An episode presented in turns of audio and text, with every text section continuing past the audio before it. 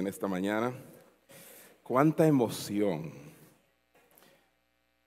Como para tan poco tiempo y tan pocos días, demasiado hemos recibido.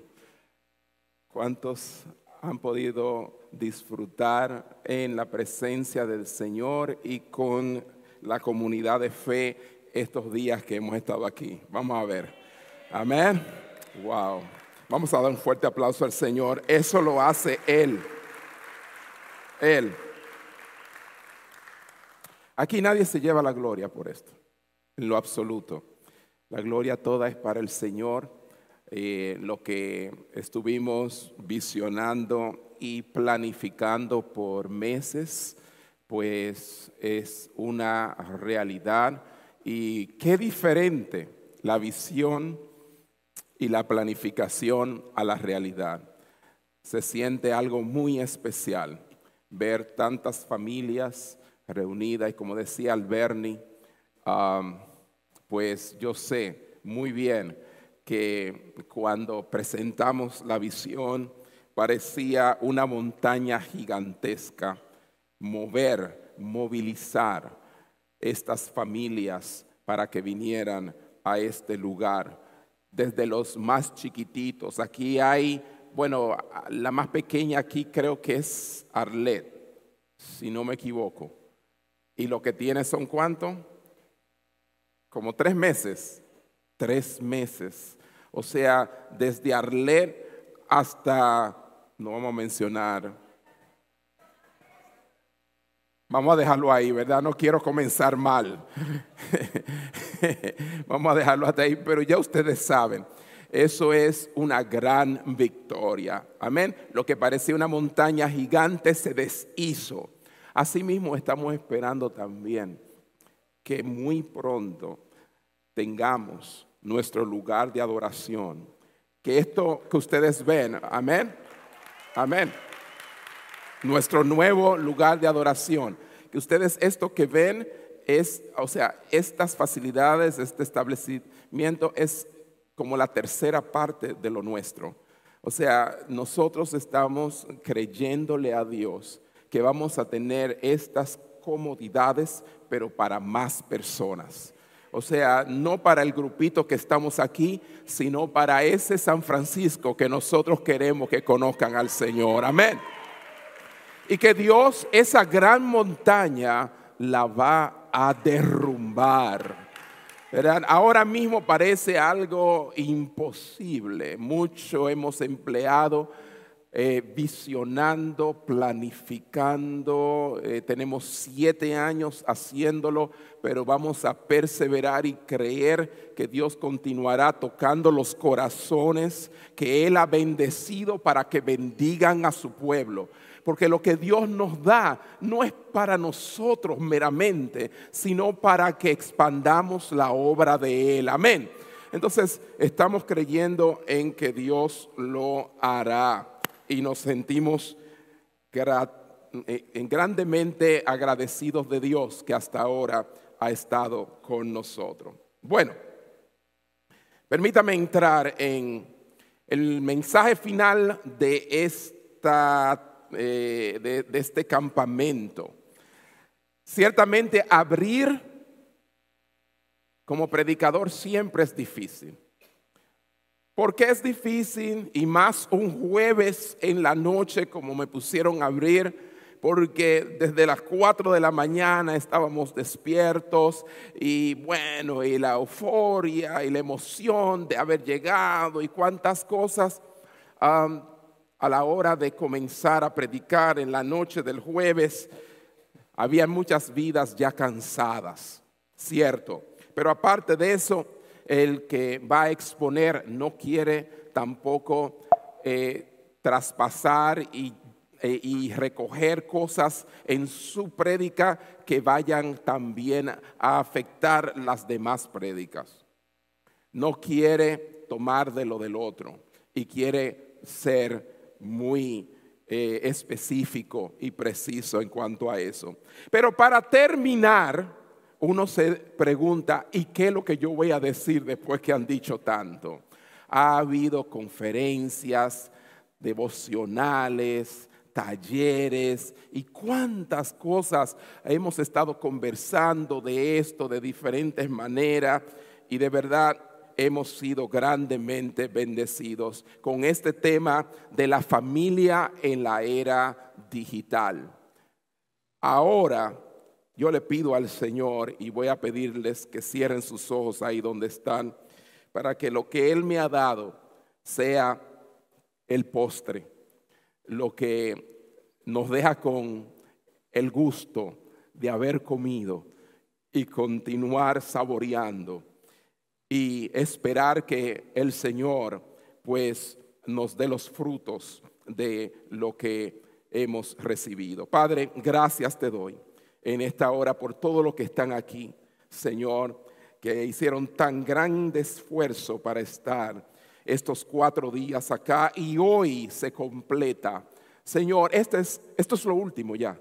Después de esta palabra que tú tienes para nosotros, ya hoy no hay nada más. Almorzaremos y nos iremos para nuestros hogares. Habrá terminado todo, pero Señor, en tu gracia y por tu misericordia, te ruego que nos hables una vez más. Quizás nuestros cuerpos están un tanto cansados, pero Señor, multiplica nuestras fuerzas y nuestra atención, Señor, sea óptima en esta hora. Tu palabra nos cautive y que tú, Señor, haga en nuestros corazones lo que ha de ser de bendición para tu pueblo y para la gloria de tu nombre. En el nombre de Jesús. Y todos dicen, ¿cómo? Amén. Así que préstenme atención estos últimos minutitos que tendremos acá. Saben que alrededor de 5 mil millones de personas hoy tienen o están o tienen acceso a conexión de internet, de la web, de en las redes sociales, etcétera. Parecería que somos más productivos hoy que ayer. Sin embargo, estamos más distraídos.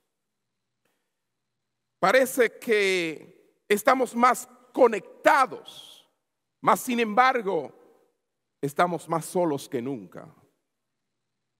Y de esas cosas hemos venido hablando. Más bien informados, porque estos dispositivos y todas estas cosas nos mantienen bastante informados, pero seguimos sin entender el propósito de nuestras vidas muchas veces. Sabemos que la tecnología hace que lo que hacemos sea más fácil. Obviamente, como les mostré la primera noche, porque la tecnología es una herramienta que facilita las cosas que hacemos. Sí, es más fácil hacer muchas de las cosas que nos tomaba y nos daba mucha dificultad antes, pero la tecnología no puede responder nuestras preguntas más profundas. ¿Quién soy? ¿Para qué estoy aquí? ¿Qué estoy llamado a hacer? ¿Estoy teniendo éxito o fallando en lo que estoy llamado a hacer? La tecnología no responde ninguna de esas preguntas de existencia tan vitales. Y por eso es que muchas personas terminan quitándose la vida a pesar de tener toda la tecnología y el bien de esta era. La tecnología no va a responder estas cuatro preguntas. Dígalo conmigo, la tecnología, dígalo, la tecnología no va a responder estas cuatro preguntas. Son preguntas fundamentales de la vida que todos nosotros debemos tener claro. Y yo quiero hablar hoy sobre el tema viviendo tu fe en una era digital. Porque independientemente de la era que nos toque vivir, el justo vivirá por la fe. Ninguna tecnología cambiará el hecho de que, como les dije la primera noche, somos hechos, creados a la imagen de Dios, pero tampoco ninguna tecnología cambiará el hecho de que necesitamos fe en Él para vivir cada día. Ninguna tecnología nos da la seguridad para vivir esta vida. Pero las escrituras sí. Diga conmigo las escrituras sí. De modo que la respuesta final a todo lo que hemos estado hablando en, esta, en estos cuatro días, en este fin de semana, no es sin tecnología, como algunos quizás propondrán y dirán, no, no, tenemos que irnos atrás, a años, cientos de años atrás, y olvidarnos de toda esta tecnología. No, la respuesta no es vivir una vida sin tecnología. O lo contrario, el otro extremo, más tecnología, más tecnología, más dispositivos. Tampoco es la respuesta. La respuesta final no es sin tecnología ni más tecnología, sino más teología.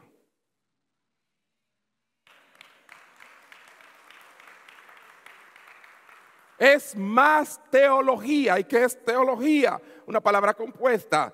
Teos, Dios. Logía, conocimiento. ¿Conocimiento de qué? De estos aparatos, no. Más conocimiento de Dios para utilizar esto como a Él le agrada y para su gloria. Esto y todo si queremos, hermanos, una solución profunda, duradera, espiritual, necesitamos aprender y enseñar verdades más profundas, duraderas y espirituales. Y esas verdades se encuentran en la palabra de Dios. Ahí está la respuesta. La teología es la respuesta a la tecnología digital.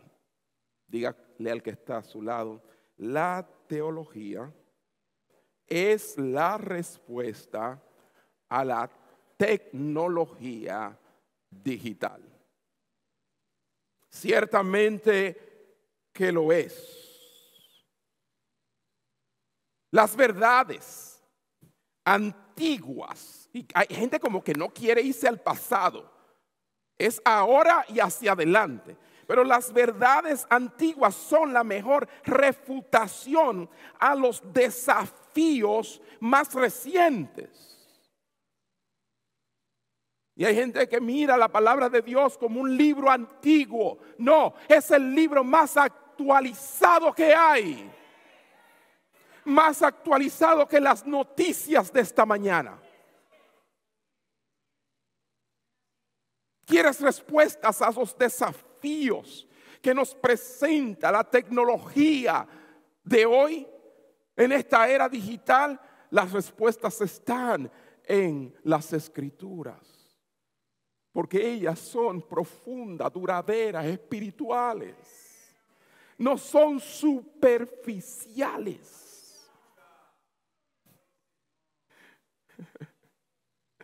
Oh, mis hermanos estos dispositivos y aparatos, ninguno son perfectos.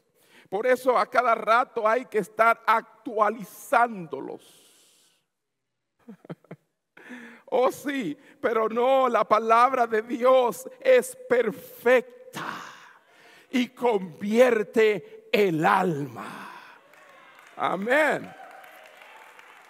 ¿Cuántos han experimentado eso? Vamos a buscar en Lucas capítulo 10, versículo 25 al 27. Queremos poner un antivirus. Cerrar con un antivirus. El jueves nos conectamos. El viernes hicimos un reinicio.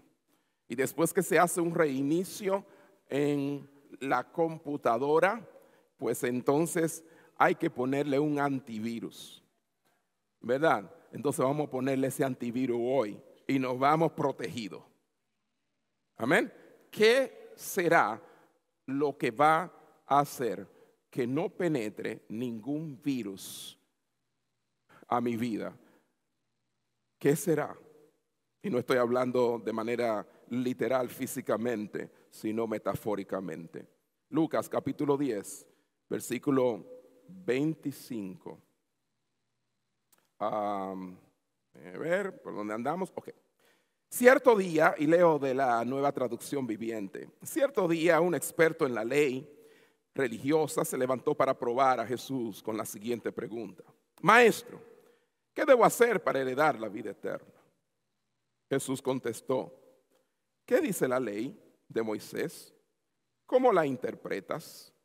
El hombre contestó, ama al Señor tu Dios con todo tu corazón con toda tu alma, con toda tu fuerza y con toda tu mente. Y ama a tu prójimo como a ti mismo.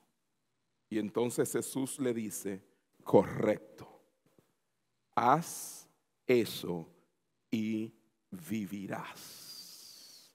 Haz eso y vivirás.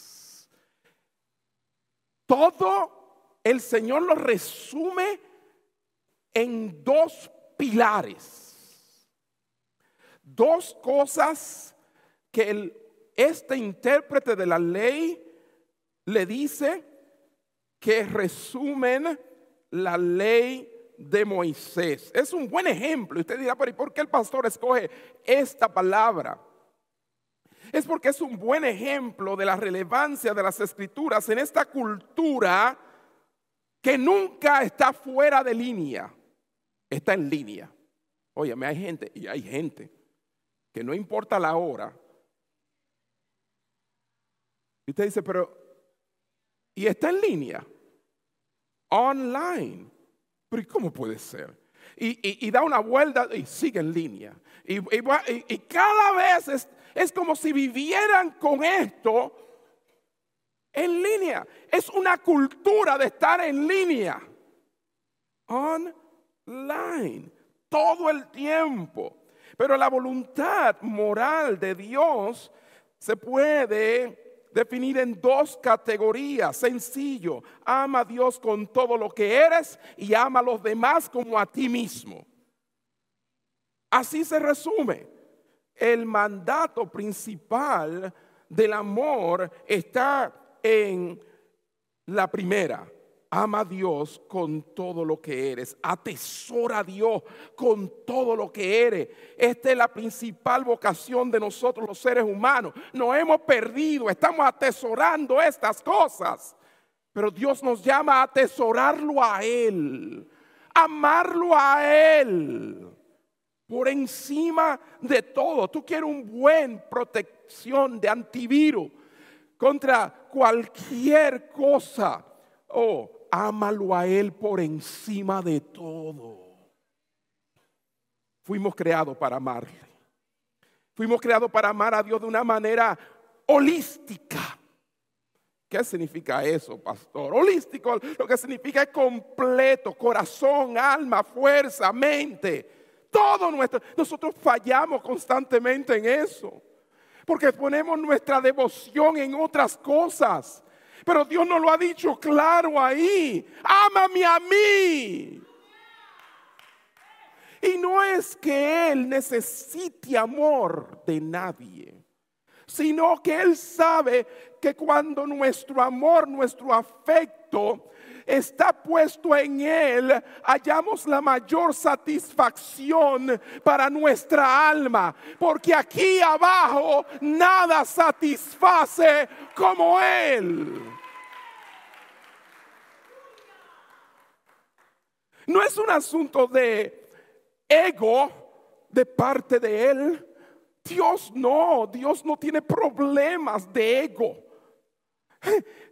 Oye, ¿por qué todos estos mandamientos de que alábenme, reconózcanme, ríndanme tributo, ámenme? ¿Qué clase de Dios es este? ¿Le hace falta todo eso? No, no le hace falta nada.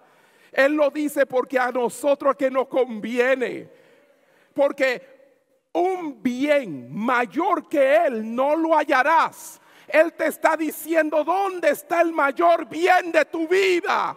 Está en Él.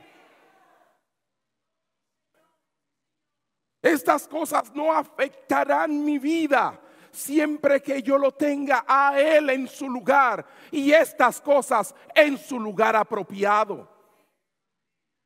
Que nunca nada de esta tecnología reemplace tu afecto, tu amor, tu devoción incondicional y de manera completa de Él. ¿Sabe qué? Es que la fe es la respuesta de ver la gloria y la bondad de Dios. Voy a volver a repetir eso. La fe viene como respuesta a algo. Y es que cuando nuestros ojos están abiertos a la belleza y a la bondad de Dios, entonces surge en mí fe, creencia hacia Él. Aquellos que no logran ver la belleza y la bondad de Dios se vuelven incrédulos y no logran entonces creer, porque cuando vemos su belleza y su bondad, surge en nosotros fe hacia Él. Y dale al Señor que abra sus ojos. ¿Qué son las cosas que te impactan? ¿Cuáles son las cosas con las que te quedan perplejo? ¿El nuevo modelo? ¿Qué es lo que eh, te dislumbra? Lo, lo que no te hace dormir hasta que lo consigas.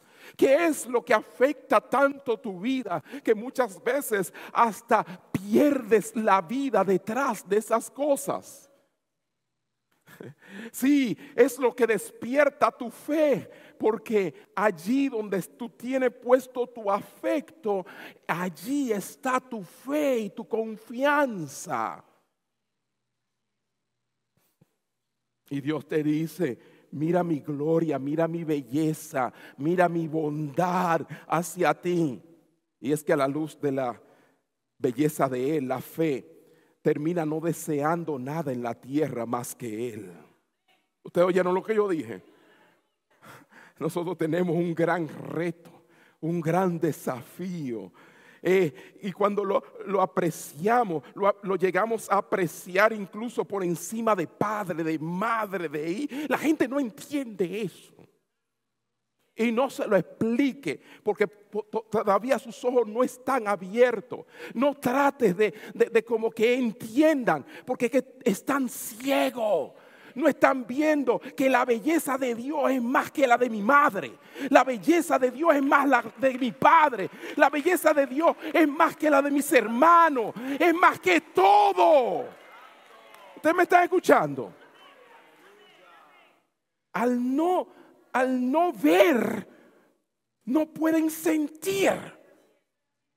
Su voluntad no puede ser movida. Van a la iglesia a regañadienta, a reempujones, como decimos. ¿eh? Y, y hay que luchar para convencerlos. Pero cuando nuestros ojos, entonces pide ahí donde tú estás, abre mis ojos cada día a tu belleza. Porque eso es lo que es la gloria de Dios. La gloria de Dios no, es, no es pelitos cuando se nos paran. La gloria de Dios es cuando nuestros ojos están abiertos a lo bello y hermoso que nuestro Dios, más bello que la creación misma que Él hizo. Porque ¿cómo puede el Creador hacer algo más bello que Él? ¿Eso es imposible? Entonces, él es más bello que la misma creación. Más bello que tu novia, más bello que tu novio, más bello que tu esposa, tu esposo. Él es más bello que todo. Y todo por eso tiene un segundo lugar en tu vida y en la mía. Y eso no, y eso no está mal. Ah, no, no aplaude todavía. Eso no está mal. Porque alguna gente dice, ¿cómo, eso está mal? No, no, eso no está mal. Tú tienes prioridades. Tú tienes cosas que tú amas más que otras. Lo que pasa es que la tiene torcida, la tiene equivocada. Colócalo a Él en primer lugar de tu entera devoción y todo lo demás fluirá y hallarás todo lo que Dios quiere que tú halles en esas cosas que son regalo de Él, sin reemplazarlo a Él por esos regalos. ¿Entendieron? Entonces, el, eh, eh, el primer movimiento hacia un antivirus es amarlo a Él con toda tus fuerzas, con todo tu corazón, con toda tu alma, con toda tu mente. La fe en Él da alegremente todos nuestros activos terrenales. ¿Para qué? Para comprar el campo con donde está el invaluable tesoro que es Cristo. Entonces, esa es otra cosa que la gente no entiende, que nosotros estamos llegando a apreciarlo cada día más a Él. Él está cotizado a nuestros ojos de mayor valor que todos mis activos, que todas mis posesiones.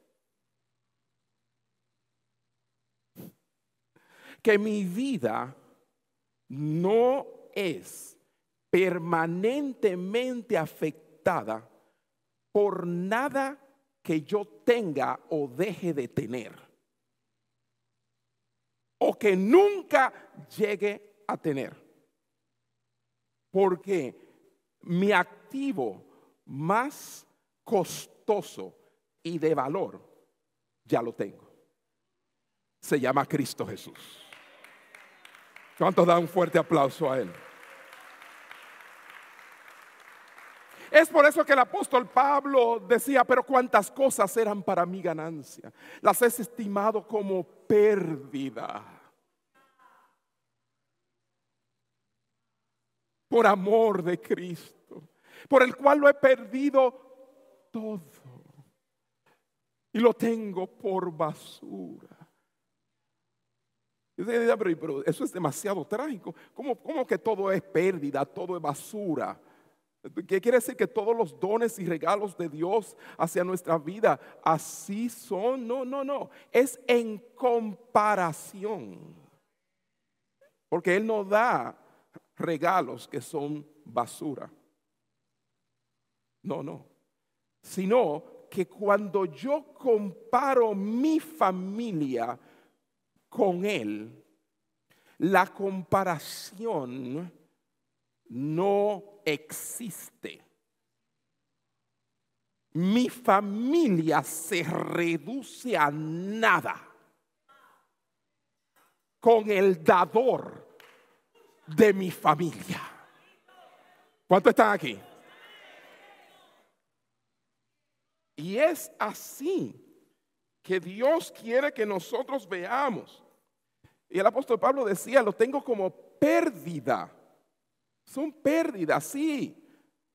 Uno sufre, uno le duele en el momento, claro que sí. Obviamente, porque somos humanos. Aquí yo no estoy pretendiendo desde que yo soy un súper espiritual. Yo soy su pastor. Tengo una función dentro del cuerpo. Eso es pero yo en ninguna manera estoy aquí para, para mostrarme como que cuando yo pierdo algo no sufro. Claro, pero ese sufrimiento es temporal. Y a veces más temporal de lo que usted se imagina. Porque lo que pasa es que inmediatamente yo comparo lo que yo perdí con lo que yo tengo. Y no con lo que tengo material, sino con lo que tengo que es eterno. Entonces, eh, eh, el sufrimiento dura poco. Hace dos semanas, visitando a mi padre que está enfermo, de regreso ya para San Francisco desde la capital, Santo Domingo, pues dejándonos llevar de Waze, que nos guiara porque había un tremendo tapón y estaba lloviendo y todo eso, cogimos eh, un atajo. Pues no, no, no dejes camino real por vereda.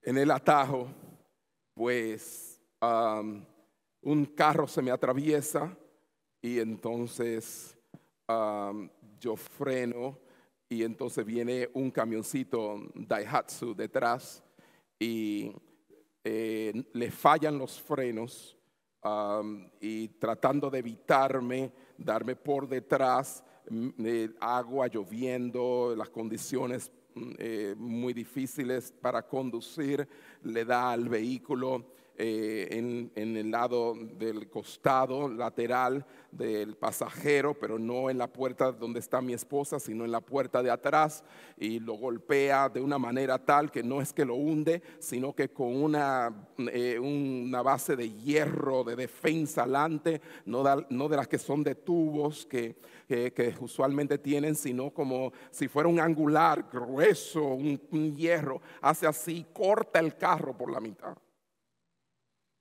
así.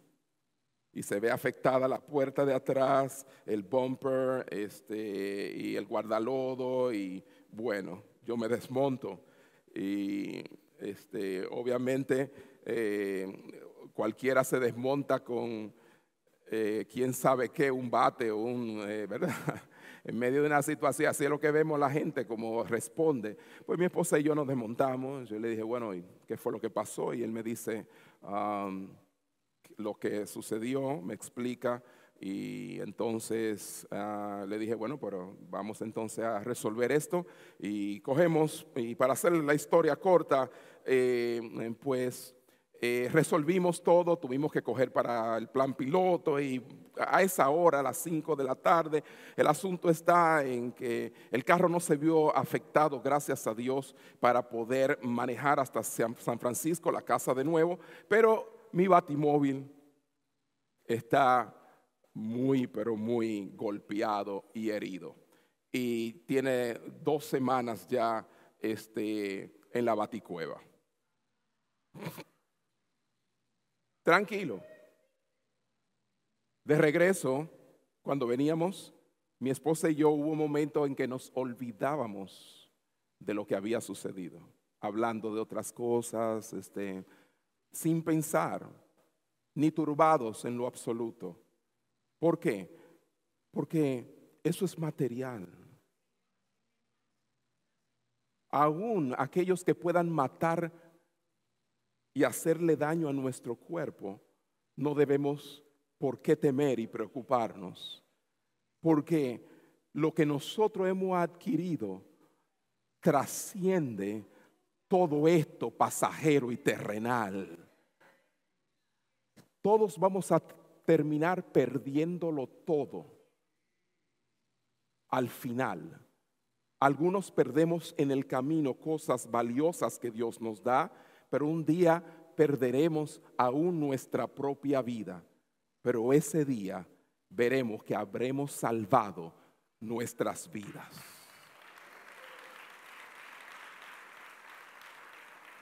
Entonces, temporalmente somos afectados, pero no hasta el punto de angustiarnos, porque nuestra principal vocación y más elevada vocación es amarle a Él. El segundo mandato es claro.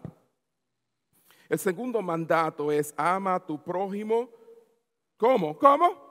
como a ti mismo. Entonces, este antivirus tiene dos partes. Instala la primera en tu vida. Ámale a Él, a Dios, sobre todo. Y ama a tu prójimo como a ti mismo. Esta es la vocación humana resultante que surge de la primera vocación. Si dices que amas a Dios, entonces amas a tu prójimo.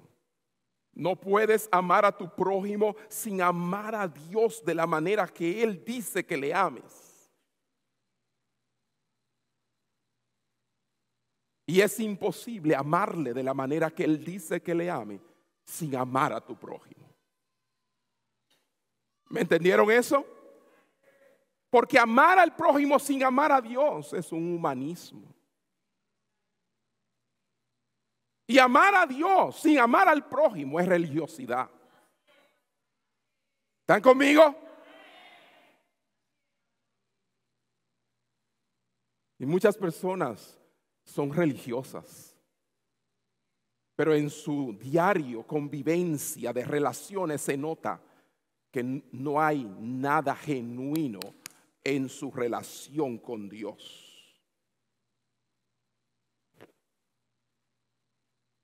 Fíjense, estos son los dos pilares de todo florecimiento humano. Ahora bien, hay otra pregunta que surge después de todo esto que queremos señalar y esta es lo que nos trae a la conclusión de esta palabra de esta mañana. Lucas capítulo 10, versículo 29 al 37. Veamos. 29. Dice, el hombre quería justificar sus acciones y entonces le preguntó a Jesús, ¿y quién es mi prójimo? Ay, Dios mío. Jesús tiene mucha paciencia. Ah, Jesús respondió con una historia. Oiga eso. Jesús le dice, fíjate, un hombre judío bajaba de Jerusalén a Jericó y fue atacado por ladrones. Le quitaron la ropa, le pegaron y lo dejaron medio muerto al costado del camino. Un sacerdote pasó por allí de casualidad, pero cuando vio al hombre en el suelo, cruzó al otro lado del camino y siguió de largo.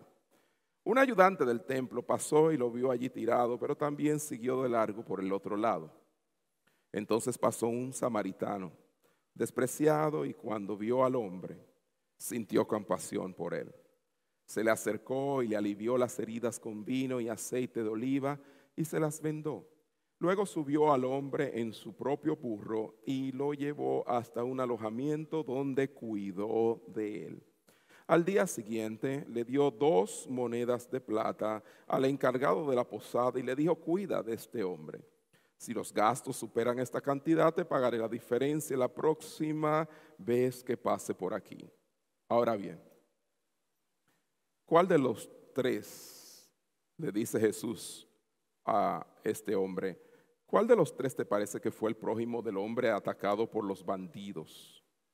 Preguntó Jesús. El hombre contestó, el que mostró compasión. Entonces Jesús le contestó igualito que la primera vez. Así es, ahora ve y haz lo mismo. Somos. Lo que, lo que muchas personas ven, o sea, yo cuando comencé a ver este pasaje, pude entender algo que nunca había visto así de esa manera. Y es que el hombre golpeado en el camino era yo. Somos el hombre en la cuneta del pecado y la desolación. Nunca me había detenido a verme en la historia. Jesús le está diciendo algo a este hombre, ¿quién es mi prójimo? Bueno, comencemos viéndonos allí como estábamos, y estoy hablando con los creyentes, que reconocen que eran pecadores y son aún, pero perdonados. El mundo y sus tentaciones nos amarraban. Nuestra carne y el diablo. Hay gente atada a vicios y rencores, cosas que no pueden soltar para servir y amar a Dios. Están atados, golpeados, heridos por la vida deprimidos, desconsolados, frustrados, y así se pasan la vida y le llega la vejez y muchas veces se mueren con todo eso y no son libres. Está aquí.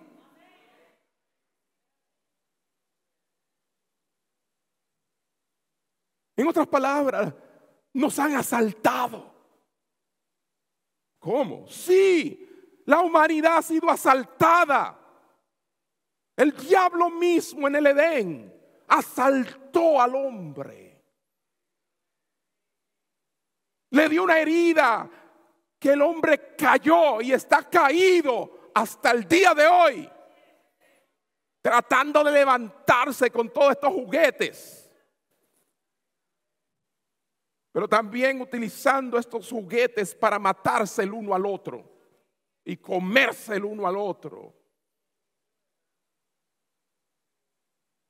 Así nos hallamos, asaltados por el mismo diablo. Dejó inconsciente de Dios al hombre. Y una ruina total. Y muriéndose paulatinamente. Pero en la cruz, diga conmigo, en la cruz, vemos a Cristo como ese samaritano. Pero más, él, él fue el levita que no le hizo caso al que estaba golpeado. Él fue el que dispensó la misericordia sobre nosotros. Él es el prójimo que entiende que hay algo que debe hacer por este. Él es el sumo sacerdote que viene y no cruza de largo, que no se encuentra a una distancia segura. Así estaba el sacerdote. El hombre golpeado allá y el sacerdote estaba... Y cuidado. Cristo no. Cristo no se mantuvo a distancia segura de nosotros pecadores, sino que dejó su trono santo para mezclarse entre nosotros, sin pecado, para tomar nuestro lugar y que Dios lo viera a Él en lugar de nosotros y recibiera nuestro castigo Él en su cuerpo, en lugar de nosotros. ¿Me están siguiendo? Él se acercó a mí, se ensució las manos. Señores, cuando Dios viene a nosotros, tiene que ensuciarse la mano. Porque nosotros no. El que cree que viene a Dios y está limpio y lo que va a añadir es el elemento de Dios a su vida, porque vive una vida limpia, no ha venido a Dios.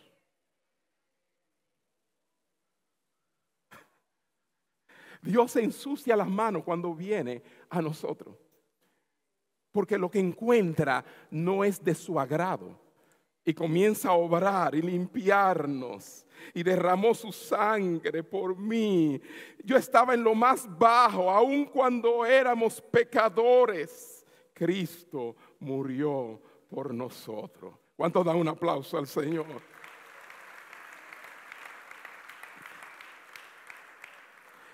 Ustedes vieron como este eh, samaritano cogió a este, eh, el que estaba golpeado y lo, y lo llevó a, a un mesón. Pues déjeme decirle que Cristo nació en un pesebre porque todas las habitaciones del mesón estaban reservadas. Pero Cristo es el que nos hace un hogar eterno en la casa del Padre. Aunque Él no halló una habitación cuando nació. Cuando nosotros estemos con Él, hallaremos moradas para nosotros. ¿Cuántos dan gracias al Señor? Entonces, sería conveniente citar a Tim Keller, que hace, no sé, un mes o algo, un poquito más, que fue a estar en la presencia del Señor. Tim Keller, el pastor Tim Keller dijo en una ocasión, nunca te convertirás en un prójimo radical para los demás hasta que veas que has sido radicalmente el prójimo de Cristo. Voy a volver a, ¿lo repito? Usted siempre quiere que yo esté repitiendo todo, ¿eh? Nunca te convertirás en un prójimo radical para los demás hasta que veas que has sido radicalmente el prójimo de Cristo. Cuando yo sé que Cristo me trató como su prójimo, aunque yo era lo que era, oh mi hermano, y aún sigo siendo lo que soy, entonces puedo comenzar a ser el prójimo para mi prójimo. Amén. O sea que el énfasis aquí está en algo que podríamos llamar la ubicada encarnación. Diga conmigo, la ubicada encarnación. Y no es un, término difícil de entender. Déjeme relatarle esta historia para los que le gustan la historia. Imagínese esto. Usted y yo, tú y yo, ¿ok? De repente, que no nos conocemos, ¿ok? Estamos sentados dentro de una cafetería. Plantéese eso en la mente. Tú y yo. En ese momento, yo existo en la habitación y tú existes en la habitación. Aquí es donde nuestros cuerpos coinciden. Estamos en cuerpo allí. Nos convertimos en prójimo el uno del otro de una manera en la que no lo éramos antes de ese día. Oiga, no porque nos sigamos en las redes, sino porque nuestra presencia física ahora se superpone en la proximidad. Déjeme explicárselo mejor. Nosotros estamos condicionados en estas generaciones de una manera tan individualista. Y todas estas cosas nos están llevando a un punto tal que estamos obviando la realidad de que aunque yo no conozca la persona que me queda al lado, Él es mi prójimo. ¿Usted me está escuchando? Él es mi prójimo. Sentados como aparentes extraños en la misma habitación, somos un prójimo para el otro, el uno del otro. En ese momento somos responsables de cuidarnos el uno al otro. Oiga, y, y, un, poquitito de paciencia, ya estamos llegando al clima del asunto, para que entienda por este asunto de prójimo y cómo esto tiene que ver con la era digital. Y esto fue lo que Dios puso en mi corazón. Oye bien, si uno de nosotros en esa habitación necesita atención médica, aunque yo no sea el médico, el otro está obligado a ofrecer ayuda y no alejarse. ¿Cierto? Pero eso lo hace la proximidad física. Cuerpos juntos en un lugar nos convierte en prójimo como ninguna otra conexión lo hace. ¿Me están siguiendo? No es igual en las redes, en la multitud donde fácilmente yo hago así y como el sacerdote que resuelva otro. Y todas estas cosas lo que están logrando es alejarnos los hijos de los padres, los padres de los hijos, y el uno del otro, y donde comenzamos a vivir vidas independientes, donde sentimos que no tenemos responsabilidad para con el que me queda al lado. ¿Usted me está siguiendo? Es peligroso. Porque la agenda del enemigo es separarnos. Y que yo no sienta que tengo obligación contigo, ni tú conmigo. A no ser que tú me debas algún favor. Ser prójimo está enraizado en el espacio y el tiempo. Y como estas cosas de repente me hacen sentir que yo no estoy allí, estoy y no estoy. Cosa que no podemos decir lo mismo si ambos. René, ven por acá. Ven, rápido, rápido. Párate rápido, que no tenemos mucho tiempo. ah, hoy estamos aquí. No hay manera de yo obviar lo que él me dice como que yo no lo, lo oí. Aquí sí yo puedo ignorarlo. Yo no tomé el mensaje. Su necesidad. Ah, ay, perdona. Eh, y me invento cuántas cosas. Pero la proximidad de cuerpos hace, lo personal hace que yo entienda y me ubique, me encarne. Ok, déjeme explicarle esto. Encarnarse es que, porque el problema está que esto es solamente cuerpo, pero tú tienes que estar ahí.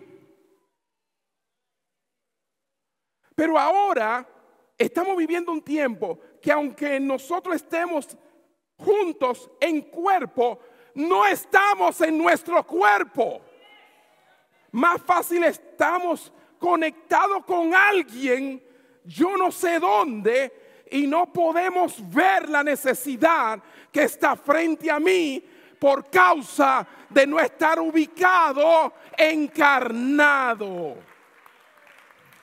¿Qué fue lo que hizo Jesús? Se encarnó, tomó un cuerpo y vino. No fue de allá que él dijo, mandándome text mensajes yo te amo. No, Él vino, se hizo carne, habitó entre nosotros y dio su vida. Gracias, René. Un aplauso para René. Tenemos un problema, diga conmigo, tenemos un problema. Yo sé que a usted no le gustan los problemas, pero tenemos un problema. Y necesitamos un antivirus contra eso. Y eso es amar a Dios sobre todo. Y si yo le amo a Él sobre todo, yo me voy a parecer a Él y voy a amar a mi semejante como a mí mismo. Amén. Tener un cuerpo es estar obligado a los demás, a nuestros padres, a nuestros cónyuges, a hijos, la iglesia, el jefe, el vecindario, todo. Pero en la era digital, cuando perdemos el sentido de nuestros cuerpos, rápidamente nos estamos encontrando aislados de los demás.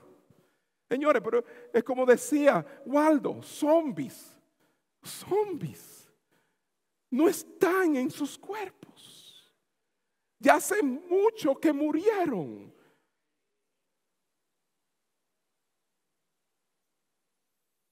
Y nuestro sentido de lo que significa ser un verdadero prójimo se evapora. Lo que ha ocurrido es una desconexión social. Se ha metido un virus peor que el COVID. Incluso en aquellas áreas más enraizadas. Nuestros matrimonios. Ay, ay, ay, ay, ay. Hablamos con la esposa y no está ahí. Está el cuerpo hablamos con el esposo y no está ahí, está el cuerpo. Hemos sido enseñados el baile de tener un pie dentro y uno fuera. Y es así en todo. En la iglesia también hay mucha gente que no están comprometidos. Es así como aquí y acá. ¿Para qué? Para que le dé opciones. Opciones de escape. Sin compromiso. Yo voy a ir, pero sin compromiso. Yo voy a hacer esto, pero sin compromiso. Nos casamos, pero si la cosa no, yo no tengo, olvídate. Hermano, no nos vamos a casar, vamos a probar primero. Y esa es la filosofía de hoy en día, sin compromiso, porque lo que queremos es el cuerpo ahí mientras convenga, pero el alma, el corazón, el todo no está presente. Y por eso le somos infieles a nuestros esposos, a nuestras esposas, en pensamiento y muchas veces en hecho.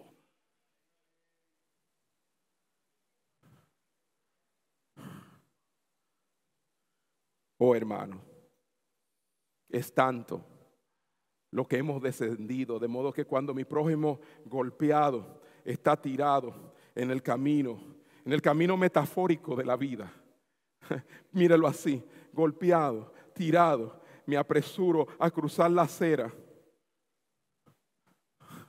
No, no es que no. Yo no tengo tiempo. Yo no tengo esto. no tengo lo otro. Estoy en mi, en mi mundo, lo que es el escapismo. Y, y muchos escapan en su mundo virtual de sus teléfonos inteligentes. Y aquí tienen muchas relaciones, pero físicamente ninguna. Es más, la primera relación joven que está aquí, que tú debes tener, es la relación con tus padres y los padres con sus hijos. Por eso han venido aquí. Para que hace mucho quizá que no estaban así, como en algo que tenga que, sí, porque salimos eh, de vacaciones. Eh, yo, estoy hablando, yo estoy hablando en algo que, que sea productivo de verdad. Donde aprendamos y crezcamos juntos y veamos que estamos obligados el uno al otro. Y no es que salir con nuestra familia no esté bien, sí, pero muchas veces salimos rutinariamente. O porque no lo, no lo podemos dejar. ¿Y con quién lo vamos a dejar? Quiero concluir. El sacerdote ve al hombre en la calle, pero se va corriendo al templo para llevar a cabo su obra sacerdotal. Muchos no hacemos nada eh, malo, pero di que cosa buena, pero no hacemos lo esencial. El sacerdote ve al hombre tirado, su prójimo, pero dice, no, no, no, yo, es que no, es que yo, yo, yo tengo a las cuatro un, estudio bíblico a través de Zoom. Eh, eh, y tú sabes, yo tengo muchos que yo estoy... Entonces, muchas veces es verdad que estas cosas son importantes y han ayudado a, a estrechar el mundo, pero también a la misma vez han estrechado nuestros corazones porque no estamos amando al que tenemos enfrente y pretendemos amar a aquellos que tenemos lejanos.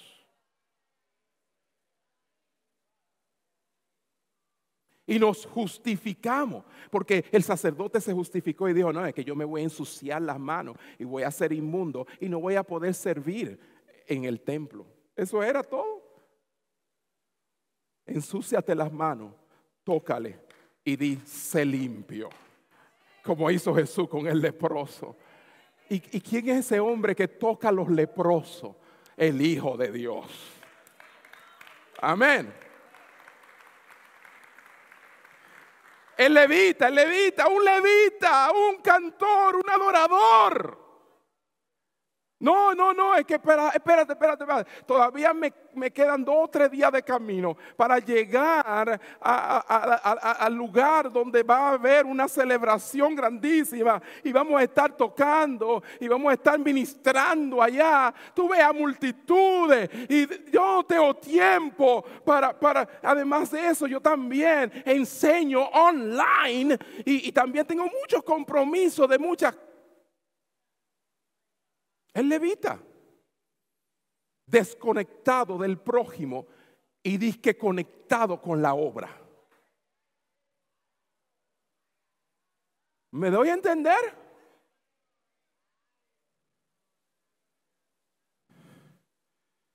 Pues lo estás viendo ya. Nos volvemos insensibles a las necesidades de la carne y de sangre que nos rodean prestar más atención a las posibilidades virtuales, incluso encontrar un papel importante en línea, puede cegarte a las necesidades del Evangelio frente a tus ojos. Sí. A veces estamos ciegos a las necesidades que tenemos enfrente porque estamos consumidos con este online. Y que de ninguna manera decimos que es malo, pero aquí vemos el pecado de nuestro abuso de la tecnología, el pecado de nuestra hiperconectividad en el mundo digital, virtual, incluso en la realización de ministerios. Porque puede ser que tú te estés hablando de un ministerio como el sacerdote y el levita. Nada malo. Pero Dios te está dando un ministerio de frente a ti Tú ves, tu papá tu mamá, tus hijos, tu iglesia local. Ajá, porque esa es otra. Ahora ya no, no, si yo no sirvo en mi iglesia local, no, eh, no, no, yo sirvo en la iglesia ya más expandida, universal. A través, yo profetizo, enseño, yo tengo esto a través de las redes, yo lo otro. Es más, yo no tengo tiempo de que, además yo me alimento también por las redes y yo, yo no necesito, el pastor ya no, no sabe tanto como para enseñarme nada. Y así comenzamos a envolvernos donde terminamos perdidos, creyendo que estamos amando a Dios y al prójimo, cuando el prójimo lo tenemos al lado. Entonces, tenemos que encarnarnos, ubicarnos. Diga conmigo, debo encarnarme, ubicarme. Mi hijo me necesita encarnado en mi casa. Dígalo, dígalo, dígalo. Mi, esposa me necesita encarnado en mi casa, en carne y hueso. Necesitamos estar ahí para mi prójimo. Sí. ¿Por qué? Porque yo soy receptor, no solamente dador, esa es otra. Como prójimo yo recibo y doy de los dones que Dios me da misericordia y gracia. Yo doy y recibo, porque hay gente que nada más que quieren dar, dar, dar, dar, dar. Porque el dar lo, lo infla y lo hace sentir importante. No, no, tú tienes que también aprender a recibir. Amén. Y, la, y, muchas veces la mejor manera de recibir es entre aquellos que te conocen porque se dan cuenta si lo que tú recibiste lo estás poniendo en práctica. Porque qué bueno es recibir de todas partes y no tener a nadie a quien rendirle cuenta. Nunca se sabe si lo que recibiste lo viviste. Estoy, hablando con alguien aquí hoy. Yo sé que algunos quieren ya terminar, pero ya vamos a comer casi. Óyeme, finalmente, como discípulo de Cristo, puedes, claro, ir al mundo digital. Y lo que te he hablado es de vivir tu fe en esta era digital. Ve al mundo digital. En la medida en que tu influencia en línea se extiende, y claro, hay personas que ya tienen una influencia en línea, obviamente, y proclama Sí, no para chismear, no para estar en controversias, no para contienda. No, proclama las buenas nuevas de Cristo, pero no te envuelvas tanto en esas oportunidades que olvide tus vocaciones esenciales. ¿Y cuáles son las vocaciones esenciales? Cultiva tu amor genuino por Dios por encima de todo. Número uno. Y número dos ocúpate de las necesidades inmediatas que veas a tu alrededor.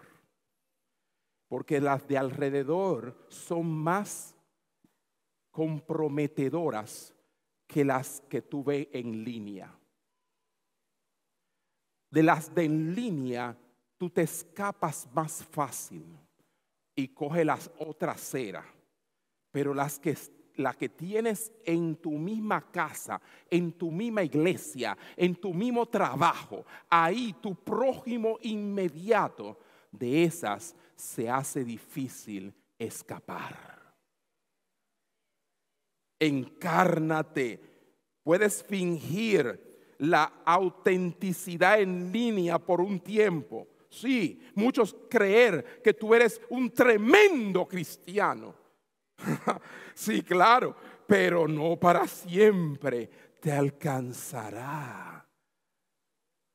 Nuestra autenticidad fuera de línea siempre será la base de nuestra autenticidad en línea.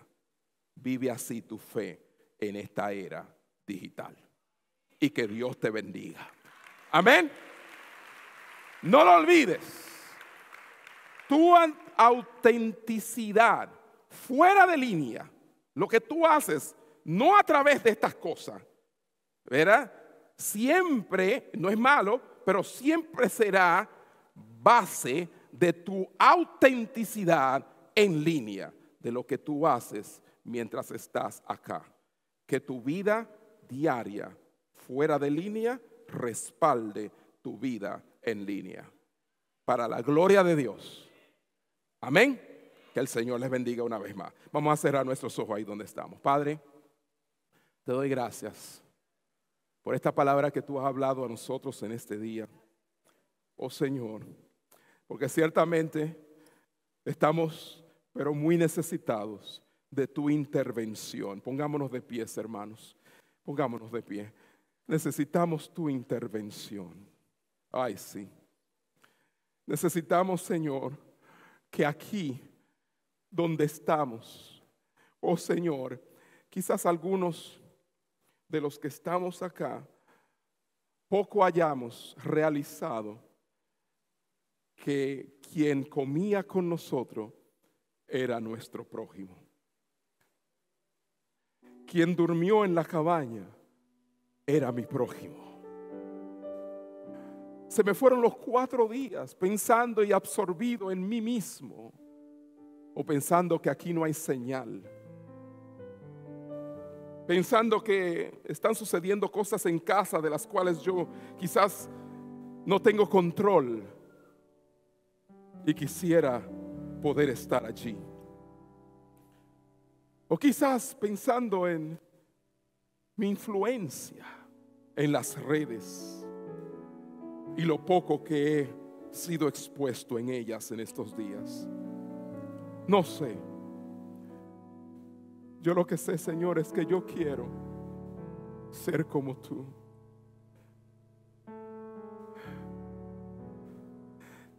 Yo quiero, Señor, encarnarme en el cuerpo, en el lugar donde esté.